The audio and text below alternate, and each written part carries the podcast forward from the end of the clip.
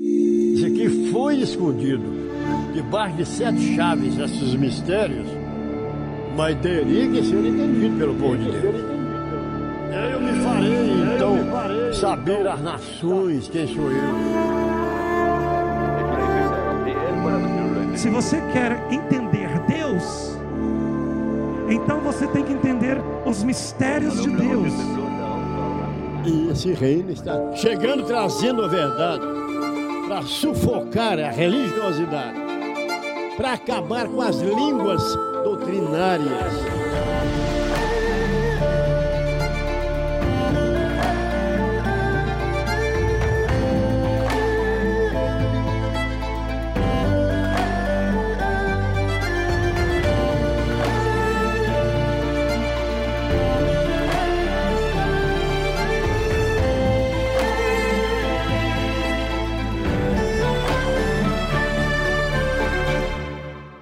Vamos dar continuidade ao estudo Inferno de Fogo, volume 2, nós vamos estar passando agora. Então, é, segundo as doutrinas do Vaticano, Jesus vai ao inferno pregar para os mortos. Né? E será que isso aconteceu mesmo? Isso aconteceu após a ressurreição de Cristo, segundo o Vaticano, ele fala, né? Por conta dessa má interpretação, o clero criou uma reza que diz: Creio em Deus Pai, Todo-Poderoso, Criador do céu e da terra, em Jesus Cristo, um só Filho, o qual padeceu sob o poder de Pôncio Pilatos, foi crucificado, morto e sepultado, e desceu aos infernos ao terceiro dia, e subiu ao céu, e está sentado à direita de Deus, donde há de vir julgar os vivos e os mortos, etc. Então, a posição dos teólogos evangélicos não é tão diferente havendo herdado esta ideia do padre Martim Lutero, porque a reforma luterana, que deu origem aos evangélicos, veio de um padre, veio do Vaticano, e toda a teologia que nós pregamos veio do Vaticano. Então eles ensinam que Jesus ressuscitou e desceu ao inferno, né, e pregou para os mortos a redenção de seus pecados por meio de seu sangue. Aliás, não dizem que ele pregou aos mortos, mas sim aos espíritos dos mortos que ali estão. Dizem também que Jesus lutou com o diabo corpo a corpo e tomou de suas mãos a chave da morte e do inferno. Não havia como cometerem maiores extravagâncias diante de Deus com essa interpretação. Eles baseiam isso, as suas conclusões, apenas nesse texto. Veja só, abre aspas. Cristo padeceu uma vez pelos pecados, o justo pelos injustos, para levar-nos a Deus, mortificado na verdade na carne, mas vivificado, né, ou ressuscitado pelo Espírito claro, pelo Espírito Santo, no qual também foi e pregou aos espíritos em prisão, os quais no outro tempo foram rebeldes, quando a paciência de Deus os tolerava nos dias de Noé, enquanto preparava a arca, na qual se salvaram oito pessoas pelas águas. Está lá em 1 Pedro 3,18. Então é com base nesse versículo que a Igreja Católica inventou, criou essa ideia que Cristo desceu ao inferno para pregar para o espírito dos mortos. Então nós vamos entender isso. Então, visto que o Espírito Santo compreende o poder de Deus, Jesus foi morto pelo poder do pecado, né, já sabemos, e pela força do mal, mas ressuscitou pelo poder de Deus, é claro. Então o escritor não diz que o Senhor desceu ao inferno, mas enaltece a deidade do Espírito de Deus, que ressuscitou a Jesus, e diz que neste mesmo Espírito, né, que é de Deus, Noé pregou aos rebeldes antediluvianos, cujos espíritos se achavam se acham presos ou inconscientes. Se o leitor perguntar para uma criança ou adolescente quem foi o pregoeiro da justiça nos dias de Noé, ele vai dizer que foi Noé e não Jesus, né? Então, não é fácil entender um relato narrado por inspiração divina, como é o caso deste texto sobre o qual estamos falando. A intenção de Pedro era dizer que Noé, como pregoeiro da justiça, foi dirigido pelo Espírito de Deus, assim como Jesus foi vivificado ou ressuscitado por este mesmo poder. Somente isso que o corpo de Jesus foi posto no inferno é uma realidade indicada pelos profetas e patriarcas. Davi, por exemplo, dizia: Porquanto está alegre meu coração e se regozija a minha glória, também a minha carne repousará segura, pois não deixará a minha alma né, ou a minha pessoa no inferno, nem permitirá que o teu santo filho veja a corrupção. Já vimos isso lá no estudo número 1. O Messias foi posto no inferno, que traduz sepultura já estudamos no estudo 1 qual é a interpretação dos termos né, nos quatro principais idiomas. Mas não foi deixado lá. Sua carne repousou seguramente por três dias e três noites, e Deus não permitiu que ela corrompesse ou apodrecesse. O relato diz que na manhã do primeiro dia da, da semana, o inferno ou o túmulo já estava vazio. Procurar interpretações diferentes dessa significa deixar o certo pelo duvidoso. Quem fez isso pode ser incluído na comunidade dos piores cegos e surdos. Quem são eles? São aqueles que não querem ver nem ouvir, como fizeram os líderes judeus nos dias de Cristo. Então, voltando a falar aqui sobre o suposto inferno de fogo, já vimos que fogo é sempre usado como sinônimo de extinção, né? Ainda que a extinção não seja feita pelo fogo. Nas visões do apóstolo João, gente, na ilha de Patmos, de Patmos, né, Jesus reforçou as ameaças do fogo eterno, tentando ajudar os homens a herdarem a vida eterna. A intenção de Deus e do Senhor Jesus amedrontar os homens com o fogo eterno e despertar neles o interesse de livrar-se dessa condenação. No livro de Apocalipse, por exemplo, está escrito que os ímpios serão lançados no lago de fogo. Olha só. A besta foi presa e com ela o falso profeta. Esses dois foram lançados vivos no lago de fogo e enxofre. A morte e o inferno foram lançados no lago de fogo. Esta é a segunda morte. E aquele que não foi achado escrito no livro da vida foi lançado no lago de fogo. Está lá em Apocalipse 19, 20. Se o leitor observar o desencontro das informações, poderá ver que tudo não passa de ameaça por falta de interesse dos homens de servirem a Deus. O texto diz que a besta e falso profeta foram lançados vivos no lago de fogo, e diz que os demais foram mortos pela espada divina e serviam de alimentos às aves de rapina. E a besta foi presa, e com ela o falso profeta. Esses dois foram lançados vivos no ardente lago de fogo e enxofre. E os demais foram mortos com a espada que saía da boca que estava sentado sobre o cavalo. E todas as aves do céu se fartavam das suas carnes. Então, como pode ser isso? Se esses dois foram lançados vivos no lago de fogo, por que os demais homens pecadores não foram lançados também? Jesus, Jesus mostrou isso dessa forma ao apóstolo João aumentando as ameaças de castigo sobre os homens. Outra ameaça que leva muita gente aos pés de Jesus foi preferida por Jesus na seguinte forma. Então dirá o rei aos que estiverem à sua esquerda: Apartai-vos de mim, malditos, para o fogo eterno, preparado para o diabo e seus anjos, onde o bicho não morre, nem o fogo se apaga. Está lá em Mateus 25, 41. Então, gente, a palavra de Deus não fala de uma só vez, nem de uma vez por todas, nem pode contradizer, mas plena harmonia a caracteriza. Sodoma e Gomorra foram destruídas a fogo eterno, porque o fogo veio do eterno, de Deus, dos céus.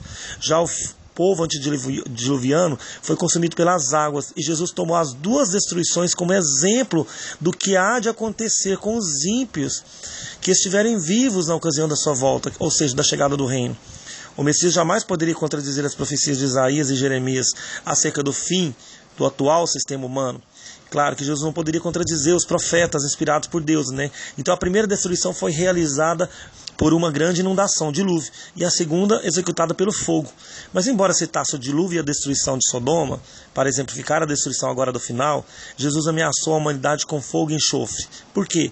Porque se o seu objetivo era amedrontar os homens para encaminhá-los à vida eterna, ser queimado a fogo, tal como Sodoma e Gomorra, é ainda mais repugnante. Se o leitor considerar que o que disse Deus por meio de Isaías, sem dúvida entenderá que tudo não passava de ameaças. Havendo Jesus demonstrado amor no início das suas mensagens, finalmente repetiu as expressões ameaçadoras de Isaías. Ó, no finalzinho, Jesus já começa a falar o que Isaías falou.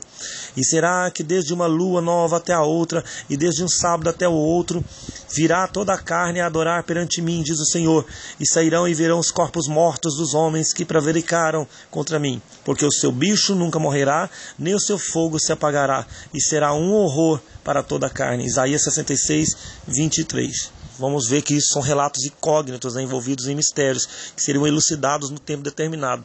Este tempo chegaria quando começasse a restauração de todas as coisas, julgamento também da casa de Deus. E nisso envolve o fechamento da porta da graça, que é bem falado e profetizado e badalado por aí nas religiões, nas igrejas, que Jesus fecharia a porta da graça porque encheria a medida e começaria então a purificação do santuário, que nada mais é também do que a chegada da verdade, dos mistérios e a restauração do povo com a chegada do reino. Então, quando não haverá mais espaço para o pecador consertar-se com Cristo e com Deus. O leitor deve saber que a palavra graça significa favor imerecido. Então, fechando-se a porta da graça, este favor é suspenso e os homens seguirão o destino que escolheram. É, serão destruídos como foram a humanidade antediluviana, bem como as populações de Sodoma e Gomorra, aqueles que não quiseram esperar pelo reino e servir a Deus de verdade. Jesus faz questão, gente, de dizer, porém, que não importa a forma como serão os ímpios destruídos. Veja bem que ele citou as águas do dilúvio e também citou o fogo de Sodoma e Gomorra. Ele deu só exemplos de como foi a destruição da humanidade que corrompeu e não quis as leis dele.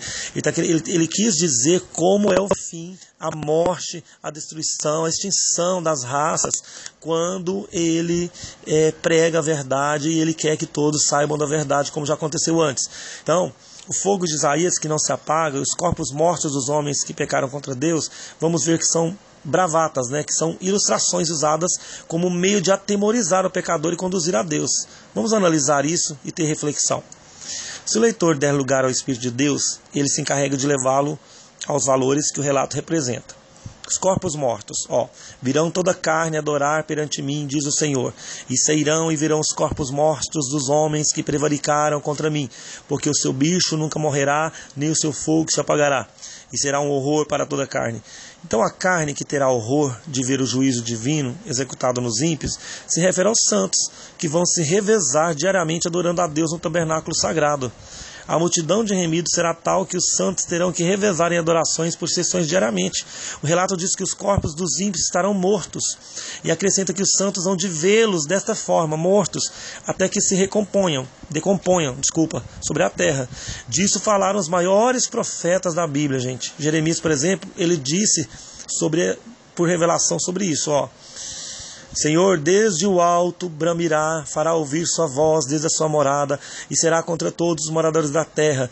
Naquele dia chegará o estrondo até a extremidade da terra, porque o Senhor tem contenda com as nações, e entrará em juízo com toda a carne, e serão os mortos pelo poder né, do Senhor naqueles dias, desde uma extremidade da terra até a outra, quer dizer, de norte a sul, não serão pranteados, nem recolhidos, nem sepultados, mas serão como estrumes sobre a face da terra. Jeremias 25, 30. Que coisa, né, gente? Forte, né? Mas é ele que está avisando como que vai ser. Então o Criador nessa profecia não usa meios de atemorizar os homens, mas vai diretamente ao assunto.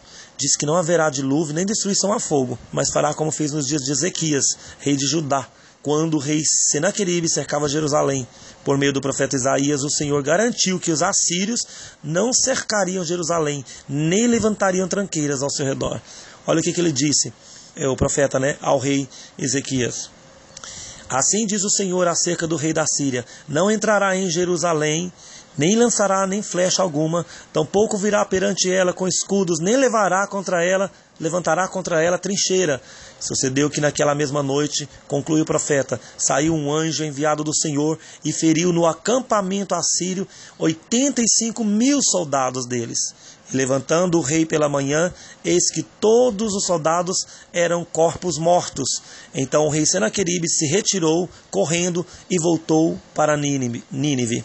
Está lá em 2 Reis 19, 35. E também, claro, profeta Isaías 37, 33. Então, o que, que aconteceu com o rei Senaqueribe? Ele não foi ferido pelo anjo do Senhor ou pelos anjos destruidores, porque tinha que ver a mão de Deus do Deus de Israel destruir seus exércitos. Ele tinha que ver a derrota de Nínive, da Síria, através do sobrenatural de Deus, que foram os anjos matar o exército inteiro e serem mortos. Assim, gente, acontecerá com os ímpios na ocasião da volta de Jesus do reino. Os anjos virão com ele, vão ferir os homens que prevaricaram contra Deus e ficaram espalhados sobre a terra, como indicam as profecias. Os santos, gente, verão isso e sentirão horror mas não poderão pranteá-los, nem recolhê-los, nem sepultá-los. Seus corpos ficarão espalhados sobre a face dessa terra, em todos os lugares, continente, África, Ásia, Europa, qualquer lugar, até que se apodreça, tornando-se em pó. Considerando, porém, o seguinte: para que o Senhor fizesse isto, digo, né, destruísse os ímpios e purificasse a terra, teria que haver milhares de Noés e Lós clamando por justiça. Justiça significa isso, clamar pelo cumprimento das profecias e o estabelecimento da verdade da justiça do reino de Deus. Então, é, diz que os corpos mortos lançados ao fogo. Então, que, que danos poderão sofrer? A Escritura não fala de espíritos imortais, como ensina o Vaticano, mas dos corpos mortos dos homens que prevaricaram contra Deus. Está lá em Isaías 66, ó. E será que desde uma lua nova até a outra, e desde um sábado até o outro, virá toda a carne adorar perante mim, diz o Senhor. E os santos sairão e verão os corpos mortos dos homens que prevaricaram contra mim. Porque o seu bicho nunca morrerá, nem o seu fogo se apagará, e será um horror para toda a carne. O bicho não morre, nem o fogo se apaga. O que, que, o que, que significa isso? Que fogo seria este? Que bicho seria este? Nada há que possa resistir ao fogo por muito tempo, gente. Nem o ferro, nem o aço, né? nem o bronze, nem o barro, nem gesso, nem madeira, nada. Aliás, o relato fala de corpos humanos resistindo ao fogo que não se apaga, ou seja, queimando para sempre, né? em alguns outros depoimentos. Não é razoável né, interpretar os relatos de Isaías ao pé da letra, nem suas repetições feitas por Jesus nos evangelhos e posteriormente no livro de Apocalipse. É inaceitável que essas passagens sejam ensinadas ao pé da letra, pois, sendo a palavra de Deus ditos sagrados, possuem valores acima daquilo que superficialmente aparenta. Né? Então veja como que caprichou o Senhor Jesus repetindo as ameaças de Isaías. Olha o que, Jesus fala.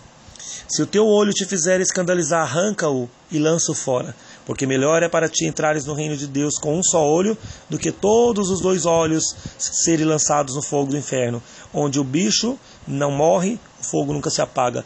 Se o teu pé te escandalizar, corta-o, porque é melhor para ti entrares coxo no reino de Deus, do que, tendo dois pés, seres lançados no inferno de fogo aonde o bicho não morre e o fogo nunca apaga. Está lá em Marcos 9, 42. Jesus não fala de um espírito imortal, mas do próprio homem, cujo olho direito ou esquerdo fizesse tropeçar. Se falasse, porém, de um espírito que trata de uma entidade abstrata, né, por, exemplo, porventura este espírito poderia perder o olho esquerdo ou direito para, para herdar a vida eterna? Né? Também, se houvesse um homem, um espírito imortal vindo de Deus, jamais seria vulnerável a escândalos.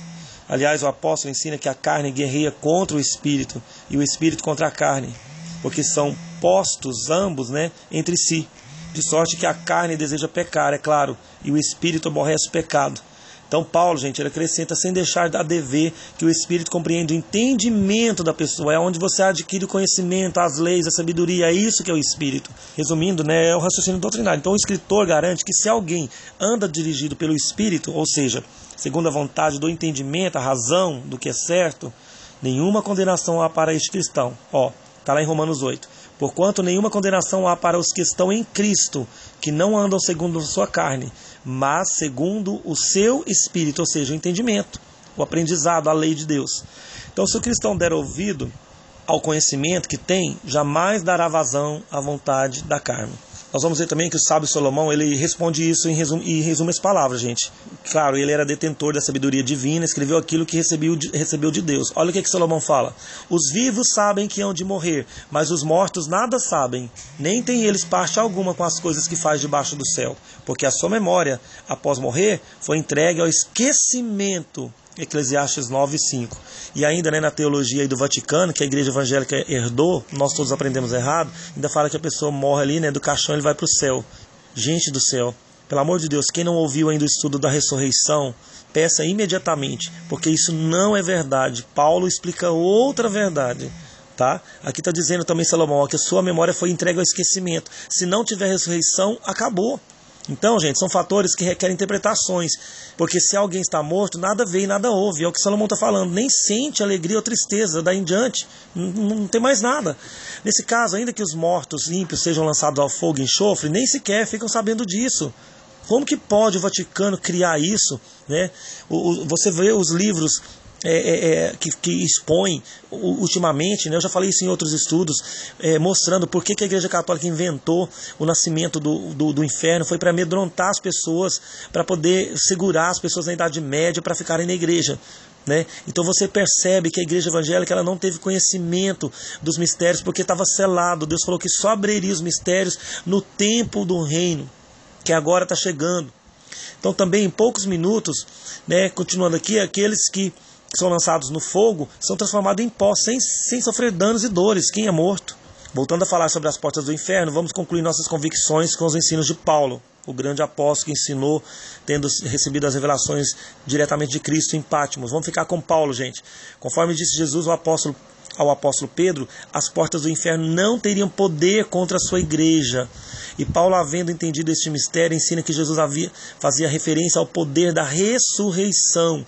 O escritor quis dizer que desde os dias da antiguidade os sepulcros continuam vitoriosos, ou seja, continuam retendo os santos que ali foram postos. Por isso que Pedro falou isso, que a, a, as portas do inferno não prevalecerão. Porque já aprendemos que inferno, Seol, de sepultura significa a mesma coisa. É o lugar aonde foi posto o corpo, aonde acabou a pessoa. Então o leitor não precisa recorrer a expediente bíblico para entender a comunhão que há entre a morte e o sepulcro. A missão da vida é trazer gozo e alegria de viver, e tudo faz para não deixar que as pessoas morram. Mas quando se acha vencida pela morte, ela vai até o fim concedendo ao moribundo né, suspiros e respirações. Às vezes, a morte bloqueia o cérebro da pessoa doente, porém a vida tudo faz para não deixar o moribundo inalar o último fôlego. Adão compreendeu que a vida é amiga do fôlego respiratório e da coordenação motora do corpo. Olha o que está lá em Gênesis.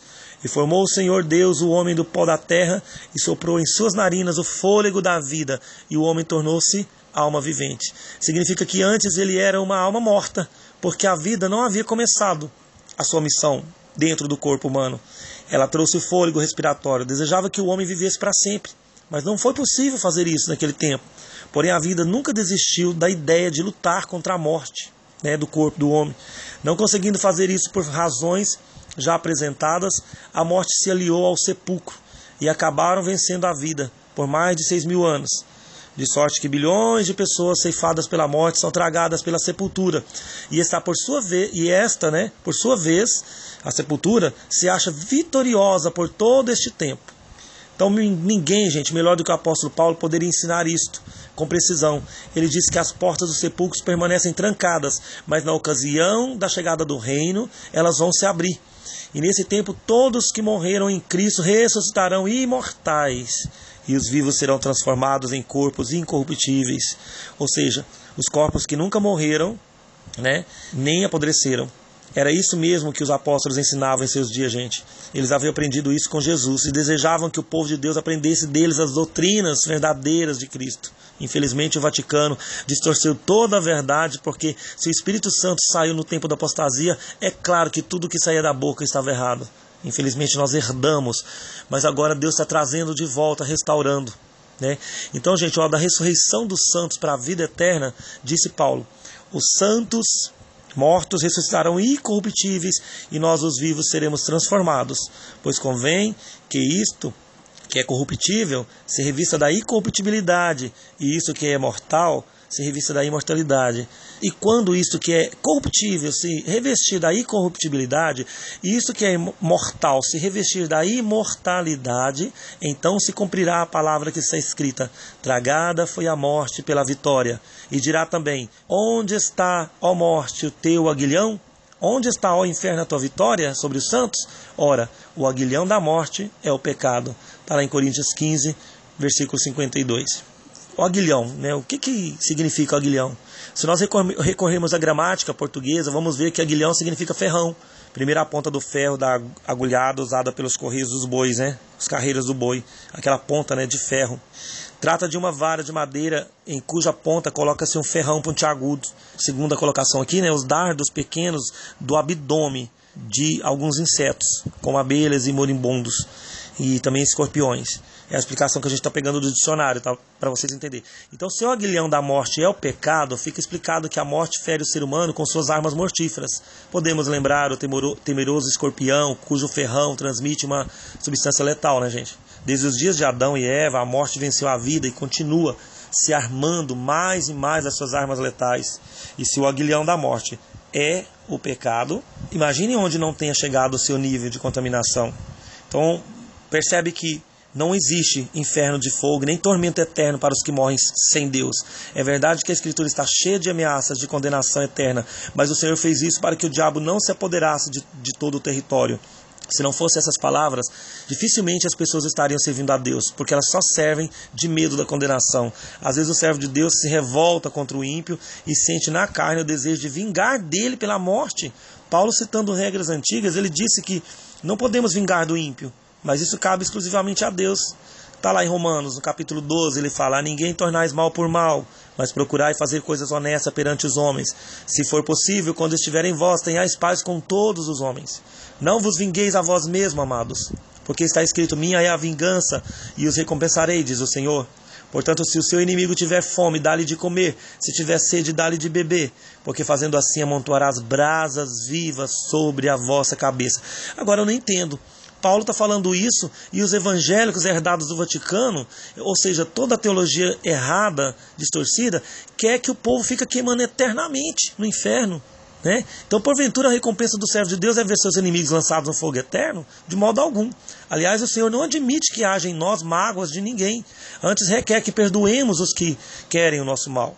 A recompensa dos ímpios e dos que afligem o povo de Deus já está determinada pelo Senhor. É a morte. Ora, o salário do pecado é a morte, já está escrito. Por outro lado, o galardão dos redimidos no sangue de Cristo é a vida eterna. E disso falou também o escritor aos Hebreus. Pois bem conhecemos aquele que disse: Minha é a vingança, eu darei a cada um a sua recompensa, diz o Senhor. Então, gente, em ocorrências comuns, por exemplo, a recompensa do bom funcionário, né, de qualquer empresa, de qualquer eh, indústria, de qualquer sistema, é o salário que recebe do patrão. E se formos contratados no trabalho do Senhor, vamos conhecer, receber também e conhecer a nossa recompensa, que é a vida eterna. Tem recompensa maior do que a vida eterna? Já os inimigos dos caminhos do Senhor trabalham duro para outro patrão e tá para obstruir o reino de Deus que se estabelece, do qual receberão também os seus salários. De nossos salários, por exemplo, o profeta Isaías ele falou, ele deixou claro, ó, Eis que o Senhor virá como um forte, e o seu braço dominará, e o seu galardão ou salário ou recompensa, né, vem com ele, e o seu salário diante da sua face. Está lá em Isaías 40, 10. Então Jesus garantiu que nos dará salário merecido. Olha o que, Jesus fala em Mateus 16: Porque o filho do homem virá, e então dará a cada um segundo as suas obras. O apóstolo Paulo também explica isso com clareza meridiana. Olha o que ele fala aos Romanos. Abre aspas. Que fruto tinhais das coisas de que agora vos envergonhais? Porque o fim delas é a morte. Mas agora, libertados do pecado e feitos servos de Deus, tendes o vosso, tendes o vosso fruto para a santificação. E por fim, a vida eterna. Porque o salário do pecado é a morte, mas a dádiva gratuita de Deus é a vida eterna em Cristo Jesus, nosso Senhor. Está lá em Romanos 6, 21, 23. Então o escritor adverte que o salário do pecado é a morte. Como explica isso? De qual morte fala Paulo? É geralmente querido que ele fala de uma morte espiritual e não da morte do corpo. Com essa ideia, ninguém chegou a lugar nenhum com suas interpretações, gente, porque quando Paulo ensinava isto, que o salário do pecado é a morte, ele falava daquilo que aprendeu dos profetas e do próprio Jesus, que por causa do pecado de Adão e Eva, eles não puderam viver para sempre. Está explicado. Então, se eles perderam o direito à vida eterna, Adão e Eva, por causa do pecado, como poderiam transmitir à sua descendência aquilo que não possuíam mais? Né? Então você vê que eles pecaram, perderam a vida eterna, mas eles não perderam a comunhão com Deus, eles continuaram depois com Deus, tanto que eles ainda geraram é, outros filhos. Né? Então, para concluir o raciocínio acerca disso, o escritor diz que por um só homem veio o pecado ao mundo, que foi Adão, e pelo pecado veio a morte não se refere à morte espiritual de Adão e Eva, mas à morte física e suas faculdades vitais. Ainda que a pessoa seja complacente, generosa, não pratique erros diante dos homens, acredita em Deus e no Senhor Jesus, ela não vive para sempre. A pessoa pode ser honesta o tanto que for, gente. Isso não dá direito dela viver para sempre ela já recebeu o salário do pecado vindo de Adão e Eva, de morrer com 100 anos. Jamais receberá a vida eterna por suas boas qualidades pessoais, porque a herança vem dos seus pais, Adão e Eva, que morreram em decorrência do pecado cometido. Mas quando a pessoa converte a Cristo, não é mais herdeira de Adão e Eva, pois torna-se herdeira de Cristo. Então, Paulo, gente, ensinando isso ao seu filho na fé, Timóteo, ele diz que somente Jesus é capaz de conceder ao homem a imortalidade ou a vida eterna. Olha, abre aspas. Aquele que tem, aquele que, que tem ele só a imortalidade para nos dar, habita na luz inacessível, a que nenhum homem viu e nem pode ver. Está lá em 1 Timóteo 6. De sorte, gente, que o salário que receberemos de Jesus por meio da ressurreição é a vida eterna. Já o salário que os pecadores herdarão de Adão, que morreu e não ressuscitou, é a morte. Então Jesus, havendo morrido e ressuscitado dos mortos, nos deixou o direito de herdarmos a vida eterna. Por quê? Porque morreu e ressuscitou imortal revelando que assim hão de ser também os santos, enquanto que Adão, havendo morrido e não ressuscitado, deixou a morte por herança a todos que morrem no pecado. Porquanto todos os homens morrem em Adão, e todos serão vivificados em Cristo, mas cada um por sua vez, Cristo as primícias, que é o primeiro que recitou, depois os que são de Cristo na sua vinda. Está lá em 1 Coríntios capítulo 15 e versículo 22. Se dependêssemos de Adão para herdarmos a vida eterna, teríamos que teremos em troca dela a morte eterna. Por quê? Porque embora Adão fosse perdoado pelo Criador, a sua ressurreição para a vida eterna dependia 100% da ressurreição de Cristo. De sorte que se Jesus não tivesse ressuscitado imortal, Adão ficaria morto para sempre. Então o que é morte eterna, gente? Já que nós estamos falando aqui sobre inferno, fogo eterno, vamos entender tudo. Então qualquer leigo responde isso corretamente, porque o oposto da vida eterna, sem dúvida, é a morte eterna. Ou seja, morreu e nunca mais vai ressuscitar. De forma que, por um lado, os que herdaram a vida eterna viverão eternamente. Por outro lado, os que morreram sem direito à vida eterna morrerão para sempre. Amém. Então, falamos até aqui da ressurreição dos santos quando as portas do inferno vão se abrir e liberar os santos que dormem no pó. Ou seja, é a ressurreição. Então, as portas do inferno se abrir, não prevalecendo mais contra a morte, significa as portas do sepulcro se abrir, gente. Então, veja bem: sepulcro eterno, inferno eterno, é a morte daqueles que não vão ressuscitar. Não é gente pegando fogo a vida inteira em lago de fogo eterno, não existe isso. Eu vou tornar a dizer o que eu falei lá no início. Segundo as primeiras doutrinas do Vaticano, né, os primeiros dogmas criados pela Igreja Papal, o inferno tratava de um lugar de tormento eterno, mas o clero achou que pudesse fazer isso para amedrontar a civilização da Idade Média. E isso está em vários livros, gente. Hoje, esses livros de denúncia sobre o Vaticano falam sobre isso também. Dambrou fala isso nos livros dele. E, e vários outros escritores é, é, místicos, eles fazem isso porque eles viram relatos do Vaticano criando essa mitologia para amedrontar o povo. Agora, veja bem, Hades é a palavra grega. E o hebraico significa inferno, e para o aramaico, Sheol, e para o português, sepultura. Então, Hades é no grego, hebraico é inferno, no aramaico é Sheol, e no português, sepultura. Que Deus abençoe a todos e que nós possamos, é, com esse estudo forte, imaginar como é que será a ressurreição dos ímpios e, do, e, e, dos santos. Os ímpios só ressuscitarão aqueles que é para vergonha eterna. Esse estudo está individualizado, quem quiser me peça. Quanto àqueles que morreram em Cristo, vão vencer as portas da sepultura e vão sair de lá do cemitério para a glória do Senhor. Deus abençoe.